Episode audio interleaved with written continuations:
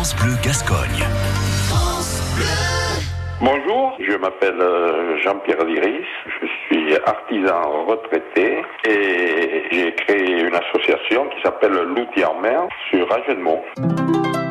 J'étais sculpteur sur bois pendant euh, plus de 40 ans et je me suis aperçu que c'était pas facile à l'époque euh, justement d'apprendre les jeunes et dans ce métier-là. Et puis bon, et, tous les métiers l'artisanat, euh, beaucoup de jeunes euh, étaient plutôt dissuadés de prendre ces métiers-là pendant très longtemps.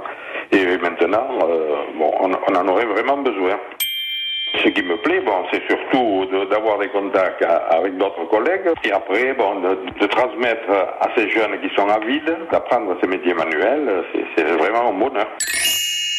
Moi, ce que je souhaiterais, c'est que, le département des Landes, il y a deux associations comme nous. Une à Jeudemont et l'autre qui s'est créée sur la côte. Et j'aimerais qu'il y ait des artisans retraités qui ont deux heures ou trois heures par semaine à consacrer à des jeunes qui ne demandent que ça, qui créent leur association. Il peut y en avoir dans toutes les villes, je sais pas moi, je vais à Marsan, à Dax, voilà. Et puis nous, on leur donnerait les-.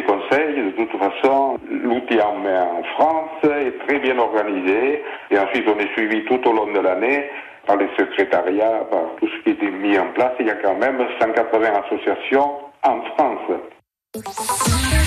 À réécouter et à podcaster sur l'appli France Bleu